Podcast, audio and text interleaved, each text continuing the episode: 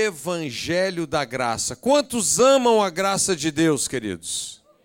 Aleluia! Conosco aqui está o pastor Cláudio Prince. Aleluia. Quem é o príncipe? É? Deus é bom tempo todo. Tempo todo Deus é bom. Então, queridos, muita alegria em poder compartilhar com vocês a palavra. Nós sabemos que quem nos dá a direção, é a nossa âncora, e nós devemos nos agarrar a ela em todo o tempo.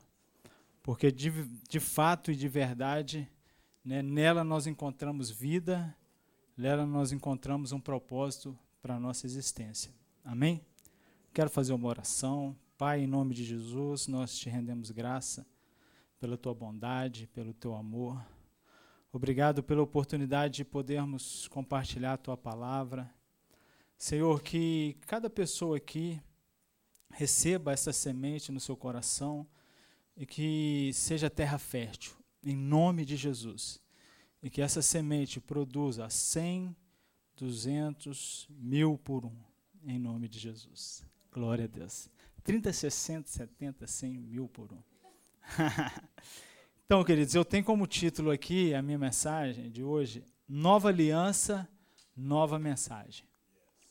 E hoje nós estamos sem projetor aí, porque teve alguém que veio aqui no meio de semana fazer um teste e bagunçou o projetor e eles não conseguiram trazer ele de volta. E esse alguém foi eu, tá?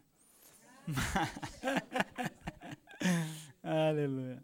Então nós vamos, eu vou iniciar aí com Hebreus capítulo 7, verso 12. Hebreus 7, 12 diz assim, ó: Pois quando se muda o sacerdócio, necessária, necessariamente há também mudança da lei. Então nós vemos aqui o autor de Hebreus dizendo o seguinte, que quando se muda o sacerdócio, ou seja, aquela autoridade espiritual, muda-se também a lei. E nós sabemos que Jesus Cristo, ele é um sacerdócio diferente do sacerdócio de Israel. O sacerdócio de Israel era segundo Levi. Só que Jesus não era da tribo de Levi. Jesus era da tribo de Judá. Então, mudou o sacerdócio, teria-se que mudar também a legislação, teria que se mudar a lei. Por isso o título Nova Aliança, Nova Mensagem. E quando nós vamos lá para João, capítulo 1, verso 17, Jesus disse assim, o apóstolo João, né? Porquanto a lei foi dada por intermédio de Moisés, mas a graça e a verdade vieram através de Jesus Cristo.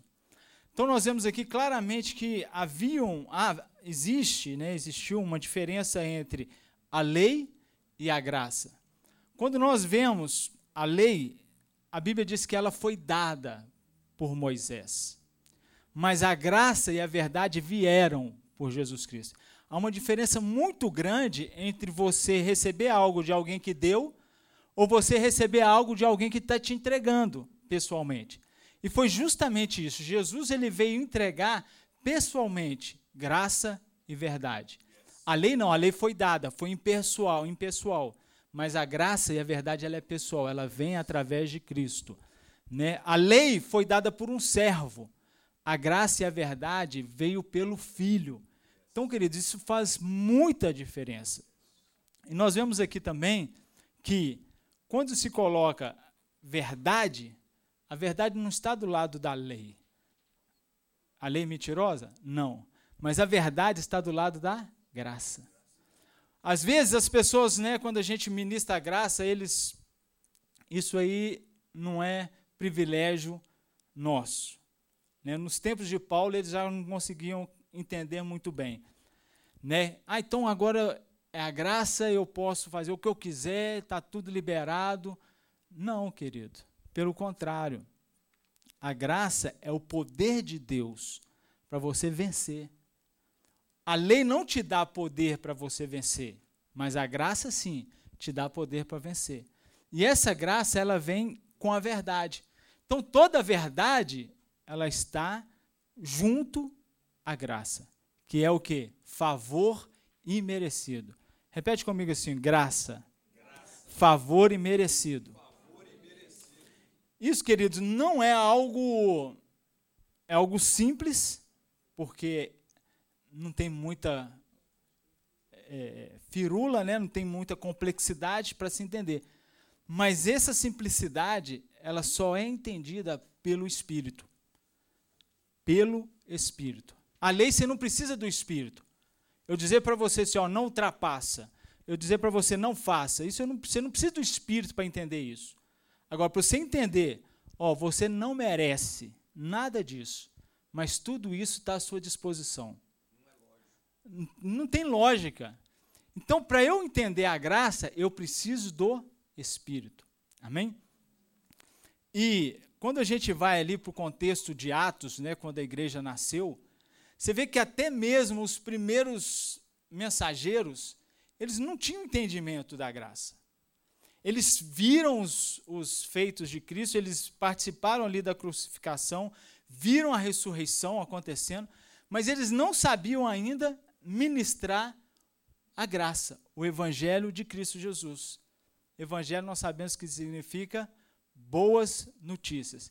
Né? Eles chegavam e entregavam a mensagem daquela da forma que eles sabiam.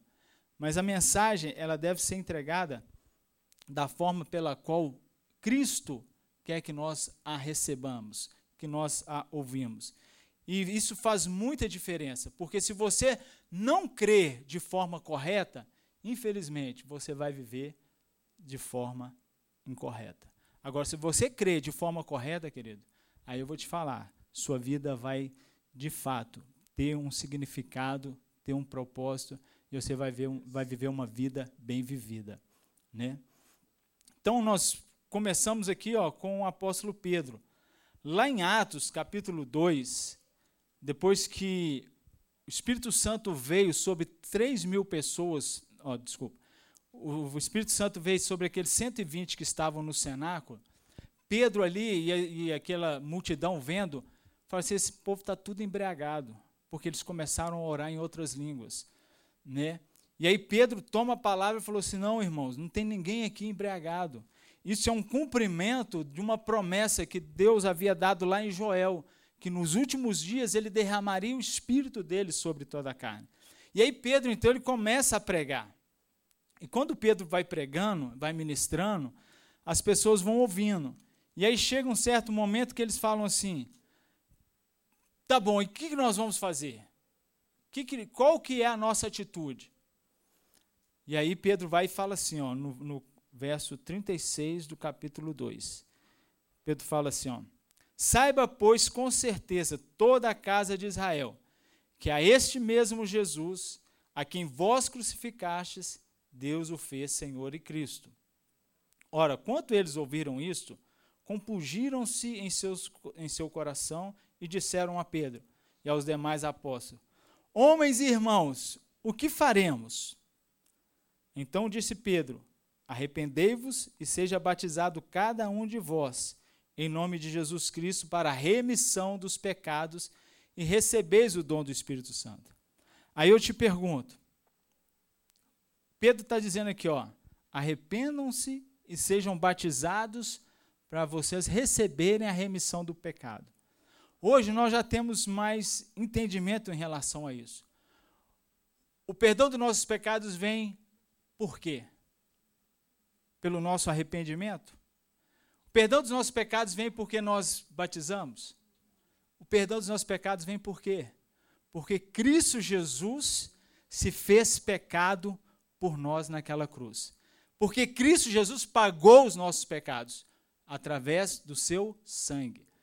Então nós vemos que eles ainda estavam nesse caminho de transição, entendendo né, e conhecendo mais sobre essa nova mensagem, sobre a nova aliança. Isso não é diferente, queridos, nos dias de hoje. Todos nós, não existe ninguém que recebe a mensagem de Cristo diferente do evangelho da graça, no sentido de que aqui Jesus te ama, Jesus tem o melhor para você. Jesus ele pagou um preço muito alto naquela cruz para que você seja perdoado, para que você possa fazer parte da sua família. E aí a pessoa ouve essa mensagem, o Espírito Santo testifica no coração dela e fala assim: Eu quero, eu recebo. E aí ela recebe. Mas é quando ela recebe, eles falam assim: Agora toma aqui uma cartilha de tudo que você tem que fazer.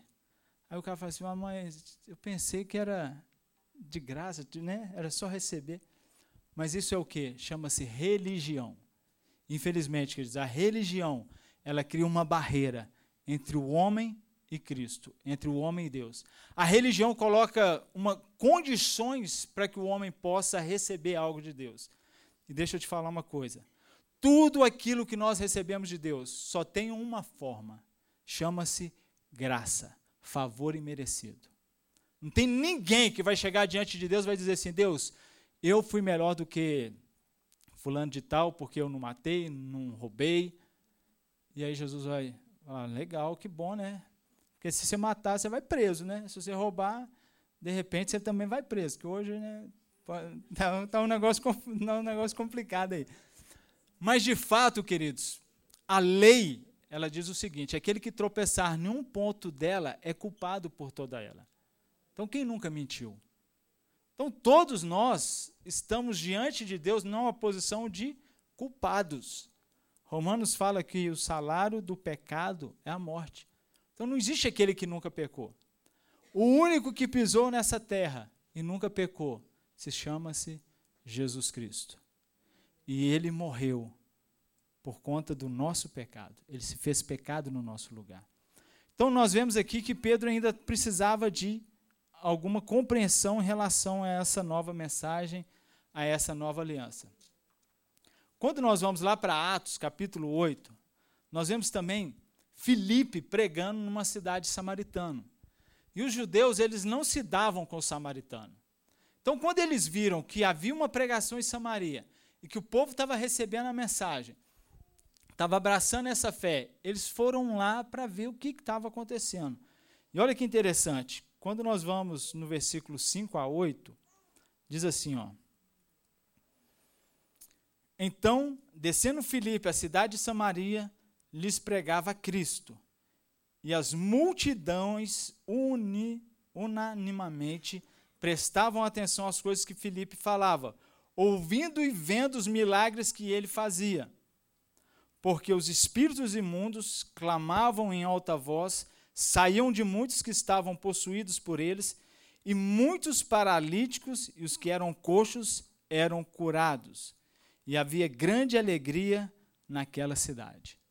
Então Filipe estava ali já cheio do Espírito Santo, cheio da graça de Deus, cheio do poder de Deus, e operando sinais e maravilhas no meio daquele povo. E aquele povo via as coisas acontecendo e falava: assim, Eu quero receber isso, eu quero viver isso, eu quero isso para a minha vida. E Filipe, então, levou para eles ali a mensagem da crucificação, a mensagem de Cristo. Porém, eles não, eles haviam abraçado a mensagem,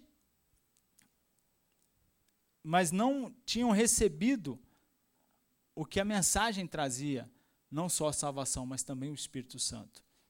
E aí, quando Pedro chega em Samaria para ver esse burburinho todo que estava acontecendo, Pedro vê que aquelas pessoas eles queriam a Cristo, mas eles não tinham recebido o Espírito Santo. E aí Pedro então ora por eles e ministra a eles o Espírito Santo. E eles são batizados com o Espírito Santo. Então há uma diferença entre você ter o Espírito, porque todo aquele que crê em Jesus, ele recebe o Espírito, né? ele nasce de novo. Então o Espírito dele se, é, se torna um Espírito com Cristo. Porém, o batismo do Espírito Santo é um revestimento que a pessoa recebe para quê? Para ser uma testemunha ousada de Cristo. Né? Para buscar viver o propósito dele, para buscar fazer aquilo que Deus projetou ele para fazer. Cada um de nós, queridos, é um projeto único de Deus. Deus ele não faz uma criação em série. Você é único, você é único. Não existe ninguém no mundo que tenha a sua digital, que tenha a sua íris. Você, você é único, você é uma peça rara. Amém? Então, Pedro ali ministra para aquelas pessoas e falam para que elas recebam o Espírito Santo. Aí a gente pensa assim, poxa, então agora Pedro já está entendendo como funciona, né? Não.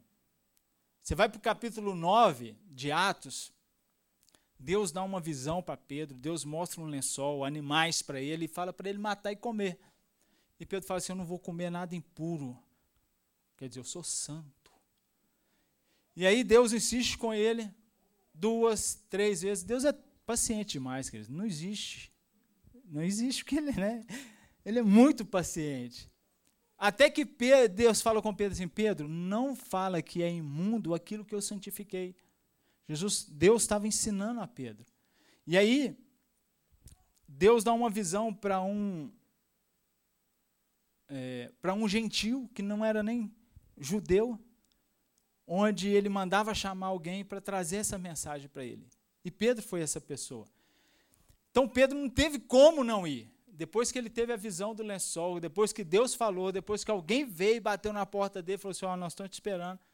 Aí, tipo assim, não me resta nada a fazer do que obedecer. E Pedro foi. Aí eu te pergunto: se fosse com você, como é que você chegaria nessa casa? Porque se fosse comigo, eu já chegaria assim, ó, eu tô no eu vou só abrir a boca aqui e vai acontecer o que precisa ser, acontecer. Né? Porque eu já estou com o respaldo todinho de Deus. Mas Pedro chega nessa casa, querido, você sabe qual que é a primeira coisa que Pedro fala? Pedro fala assim, ó, deixa eu falar para vocês. Não é nem lícito um, um judeu entrar na casa de um gentil. Mas eu estou aqui porque eu não tive escolha. Olha para você ver, cara. A introdução dele. Mas Deus, querido, Deus ele é Deus. Quando ele quer fazer, né, ele faz. E aí Pedro começa então ali a falar sobre o evangelho, e as pessoas vão ouvindo. E até que quando ele chega no ponto, eu, Pedro começou, você sabe quando você está rodeando para você trazer uma mensagem? Você vai florear. Foi o que Pedro fez. Começou a florear. E falando, e falando, e falando. E aí, quando ele foi, quando ele chegou na parte, deixa eu achar aqui.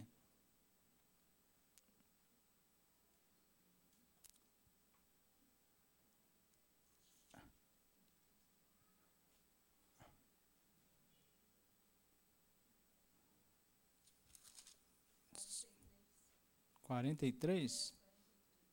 Vamos lá.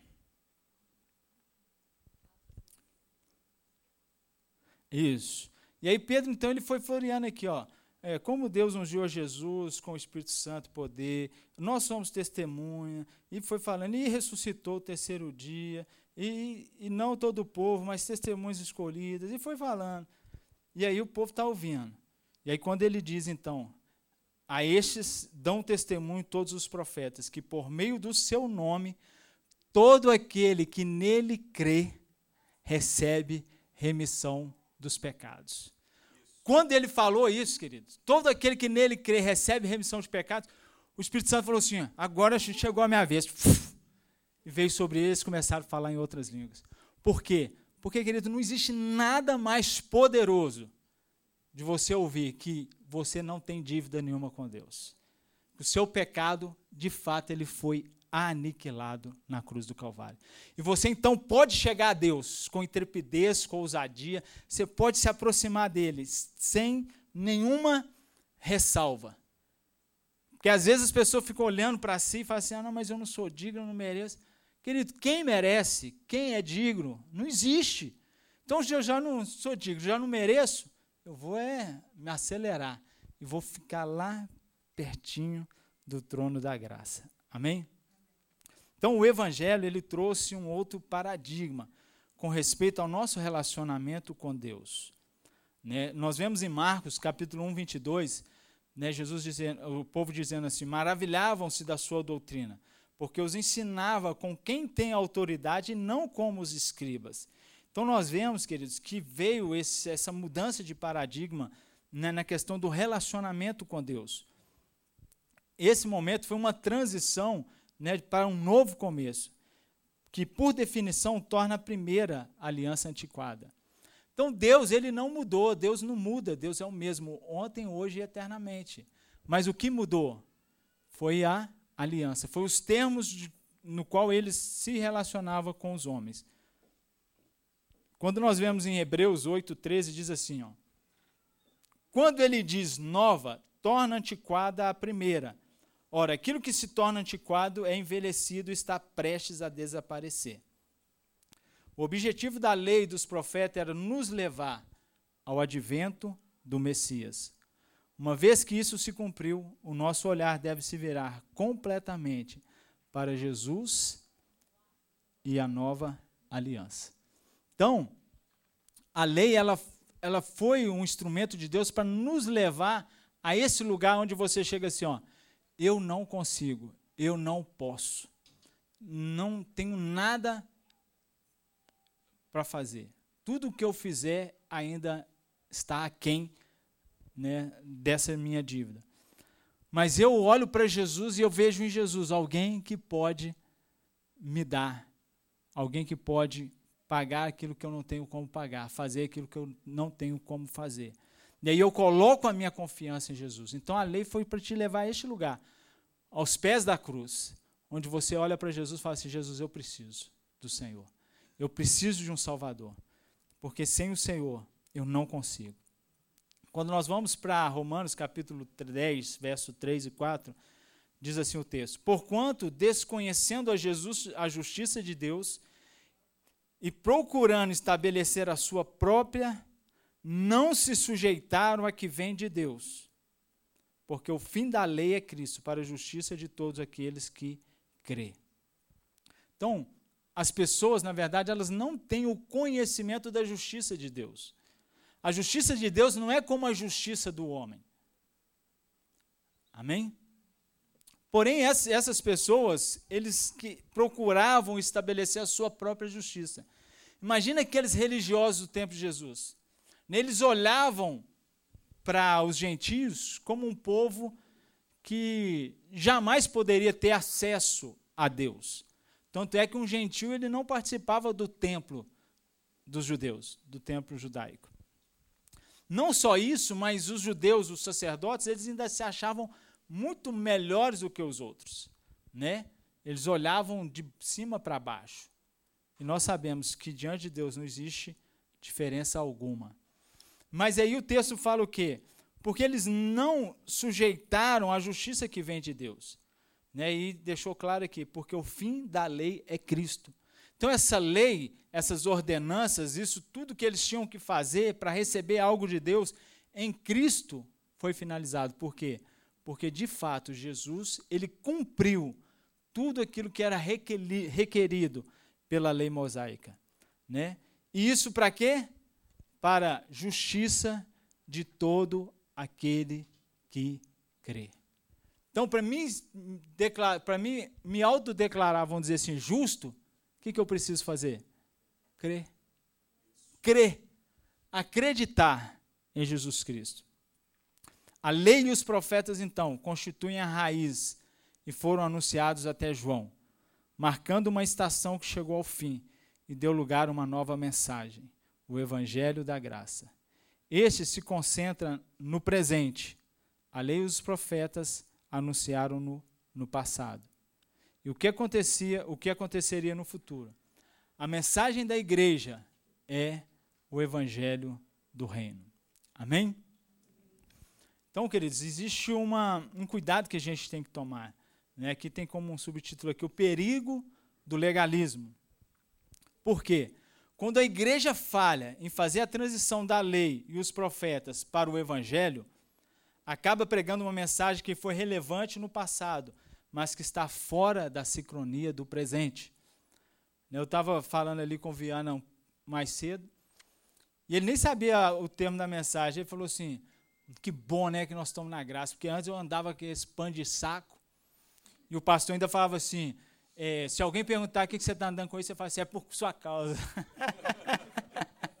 Olha só, então, queridos, dá glória a Deus, você foi liberto dessa lei. Marcos, capítulo 1, verso 14 e 15, diz assim, ó, depois de João ter sido preso, foi Jesus para a Galiléia, pregando o evangelho de Deus e dizendo, o tempo está cumprido, o reino de Deus está próximo, arrependei-vos e credes no Evangelho.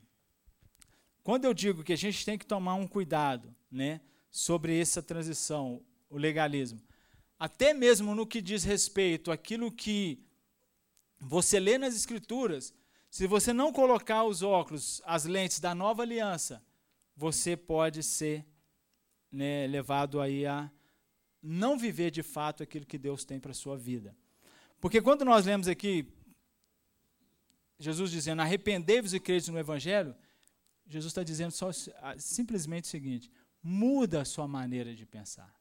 Porque arrependimento, no grego, significa metanoia, mudança de mentalidade, mudança de mente. Então Jesus está falando assim, ó, muda sua maneira de pensar e creia nas boas notícias. Ou seja, Deus ele não tá, ele não é contra você. Deus ele não está te esperando para te acertar na curva. Não, pelo contrário.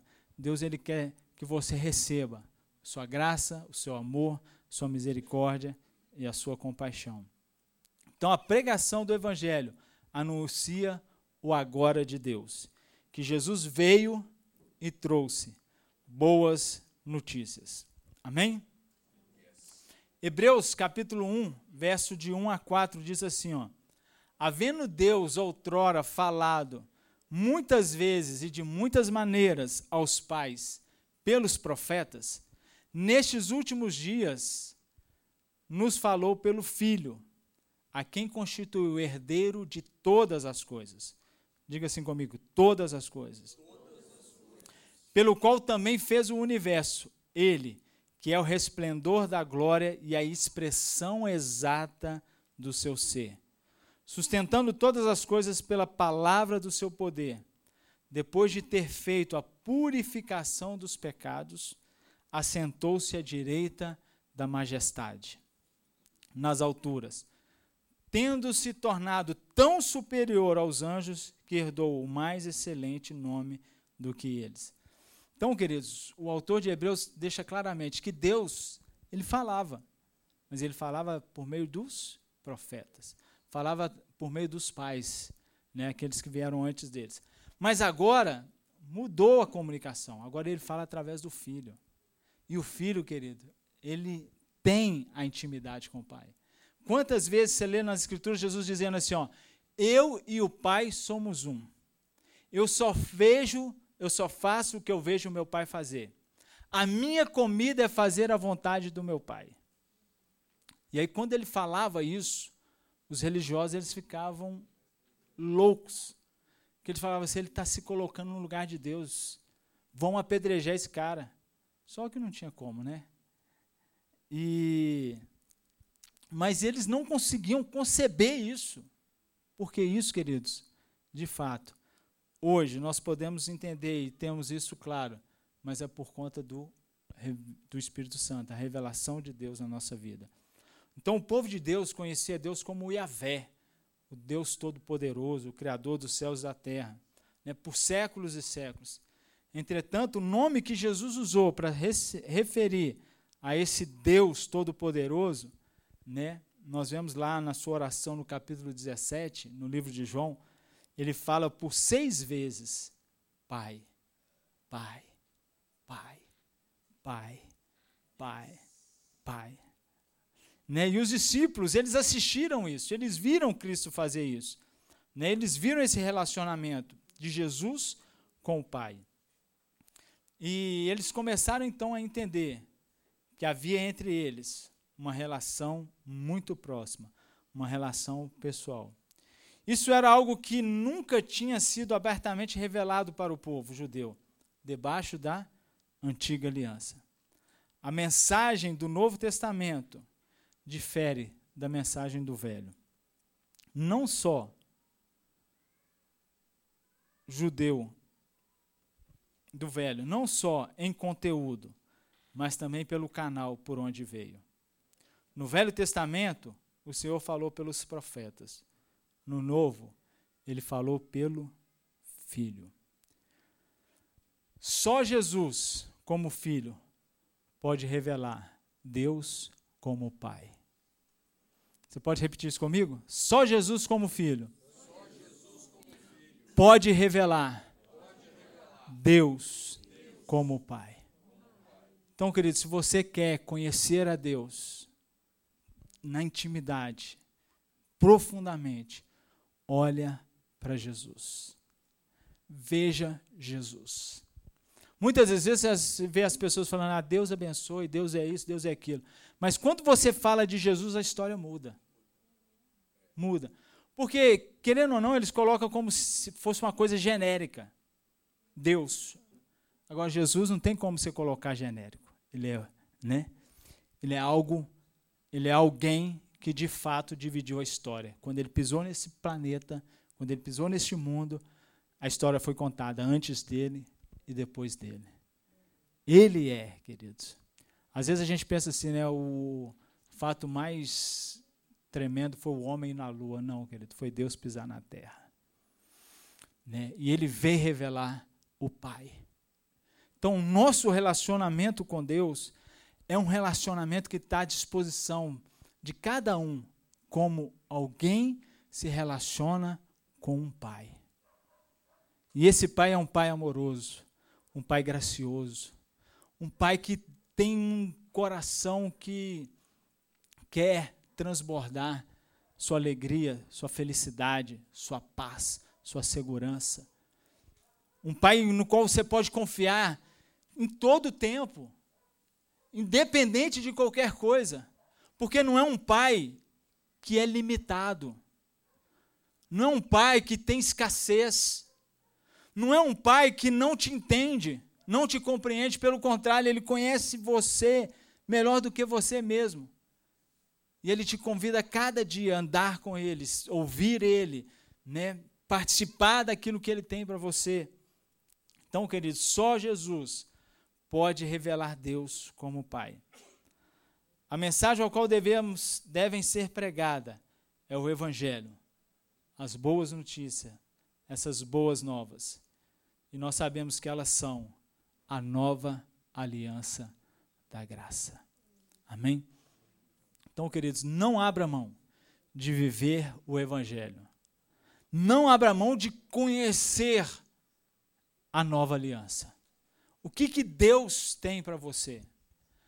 Não olhe para você, olhe para Jesus. Porque se você olhar para você, você pode se, se desqualificar. Mas se você olhar para Jesus, ele é qualificado. Ele morreu a sua morte para que você pudesse viver a sua vida. Ali na cruz, ele se fez enfermo com a sua enfermidade, para que você fosse sarado. Ali na cruz ele foi atribulado para que você pudesse ter paz. Ali na cruz ele fez, se fez maldito. A Bíblia diz: maldito todo aquele que for pendurado no madeiro.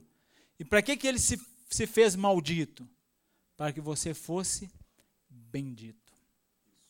Então, querido, tudo aquilo que Jesus fez na cruz do Calvário, ele fez por amor a você para que o pecado perdesse o poder na sua vida.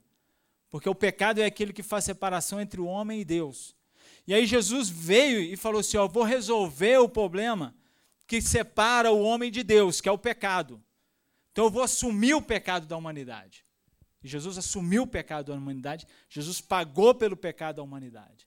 Então hoje já não existe mais a barreira do pecado para o homem e a Deus, porque Jesus já satisfez ali a vontade de Deus já pagou o preço.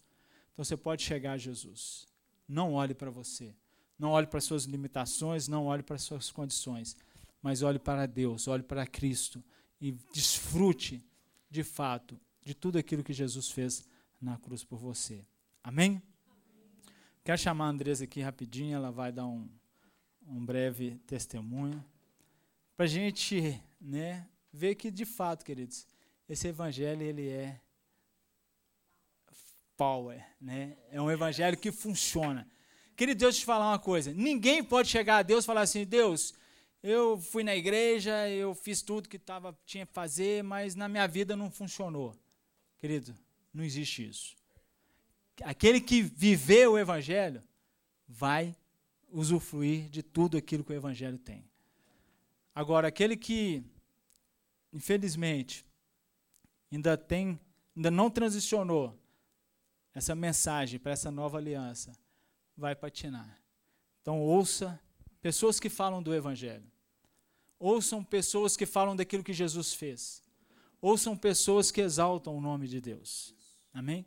Pessoas que colocam foco em você, não ouve. Abre mão delas. Pessoas que mostram Jesus, apontam Jesus, ouçam essas pessoas. Amém? Porque nós, queridos, nós não conseguimos. Por isso que Jesus veio. Amém? Amém. Bom dia. É, sou muito grata a essa igreja, ao pastor Cláudio, à pastora Maísa. Né, me convidaram para aquela imersão do pastor Vicenzo e desde lá eu tenho vivido realmente a graça e esse favor merecido. É, aquele dia eu falei para o pastor Vicenzo, eu quero viver isso. Ele falou, você tem certeza? Eu falei, tenho, total. E aí ele me deu né, nomes de alguns livros e eu comecei a estudar e estou apaixonada. Enche o pastor Cláudio, a pastora Maísa de pergunta. Estou trazendo uma galerinha aí junto comigo, Edneia, Zé Newton. E quando eu acabei de ler o Favor Imerecido, é, Deus me preparou, Ele é tão maravilhoso e Ele, né, ele é esse Pai que transforma maldição em bênção. É, eu tive diagnóstico de um nódulo né, quem estava aqui na última célula do ano contou, porque foi aquele dia que eu fiquei sabendo, no seio esquerdo. E desde a hora que eu recebi esse diagnóstico, eu não tomei isso para mim. Eu lembro que eu falei, como eu aprendi no livro, eu sou justiça de Deus em Cristo. E comecei a fazer a Santa Ceia todos os dias com os meus filhos pequenininhos, vocês viram aí, um adolescente. E, e eles né, falavam comigo: Você é a justiça de Deus em Cristo, mamãe. E aí é, eu tinha certeza que eu ia ser curada. Só que na minha mente ia passar por uns perrengues aí, né, como diz aqui em Minas. É, e aí fiz, passei por alguns exames, e no exame, que é detectar né, o grau é, daquele. A médica já tinha me falado, tem toda a característica de maligno e como que seria dali para frente. É, então, na ultrassom, eu lembro que eu, né, o último banho que eu tomei antes de ir para o ultrassom, eu senti o nódulo e repeti: Senhor, eu sou justiça de Deus em Cristo, independente do que vai acontecer lá, eu creio que o Senhor não vai me abandonar, Pai. É, fiz até uma postagem, uns stories, falei: Pai, eu sei que o Senhor está comigo. Aí cheguei lá, a médica viu, ela com a cara bem assim, né? Como que eu vou falar com essa moça? É, examinou o seio direito, né? não tinha nada, ela agora nós vamos para o esqui. Tá bom, tá bom. Fez o exame, aí ela, vou te colocar de lado, porque eu não estou achando o nódulo. Aí, aí me colocou, ela, você sabe onde que é? Eu falei, sei. Na hora que eu coloquei a mão, não tinha nada. Aí ela, mas que coisa estranha. Eu falei, não, é Jesus me curou, é milagre. Aí ela, você crê nisso? Eu falei, creio. Então, se você crê, então é milagre, porque ela não, ela não crê em Deus. E, e aí foi isso. E essa semana, mais uma vez, eu passei por outra graça. Contei até para a pastora Filó. É, eu estava fazendo uma sopa para os meus filhos, e eu tenho o hábito, quando eu, eles gostam muito de sopa, eu coloco os pratinhos assim para esfriar antes de servir. E na hora que eu servi o prato da minha filha, ele derramou na minha mão. E, e ficou uma coisa horrorosa, assim, já inchou na hora. E, e aí a minha filha abriu a torneira e falou: Mamãe, lembra que você é a justiça de Deus em Cristo. A minha filha falou para mim.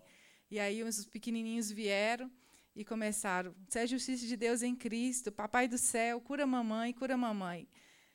Foi tão assim maravilhoso que em menos de 40 minutos a minha mão não tinha nada, nada, não tem uma marca, não tem nada. E ela tinha ficado muito inchada e vermelha. Então, esse pai é maravilhoso. E a cada dia na nossa casa, a gente tem vivido assim, experiências incríveis. Meus filhos estão aprendendo a conversar com esse pai, o pequenininho, o Bento, de três anos. É uma coisa assim muito linda. Ele vai tomar o café da manhã, ele põe a cadeira para Jesus e convida Jesus para tomar café da manhã com ele. E, e aí ele olha para mim: Você não vai servir Jesus? Aí eu tenho que servir Jesus. Na natação ele fala: Jesus, vamos entrar? As pessoas ficam assim: essa mãe é doida. E aí ele fala: ele não vai molhar a roupa dele, não, mamãe? Eu falei: não, ele anda sobre água. então, está sendo uma experiência assim, maravilhosa, linda.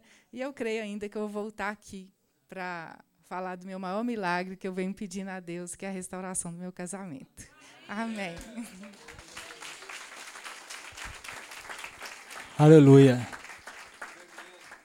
Vou pedir para distribuir os elementos da ceia, nós vamos ceiar agora. Então, queridos, assim, o que, que faz a pessoa viver isso? Sabe o que?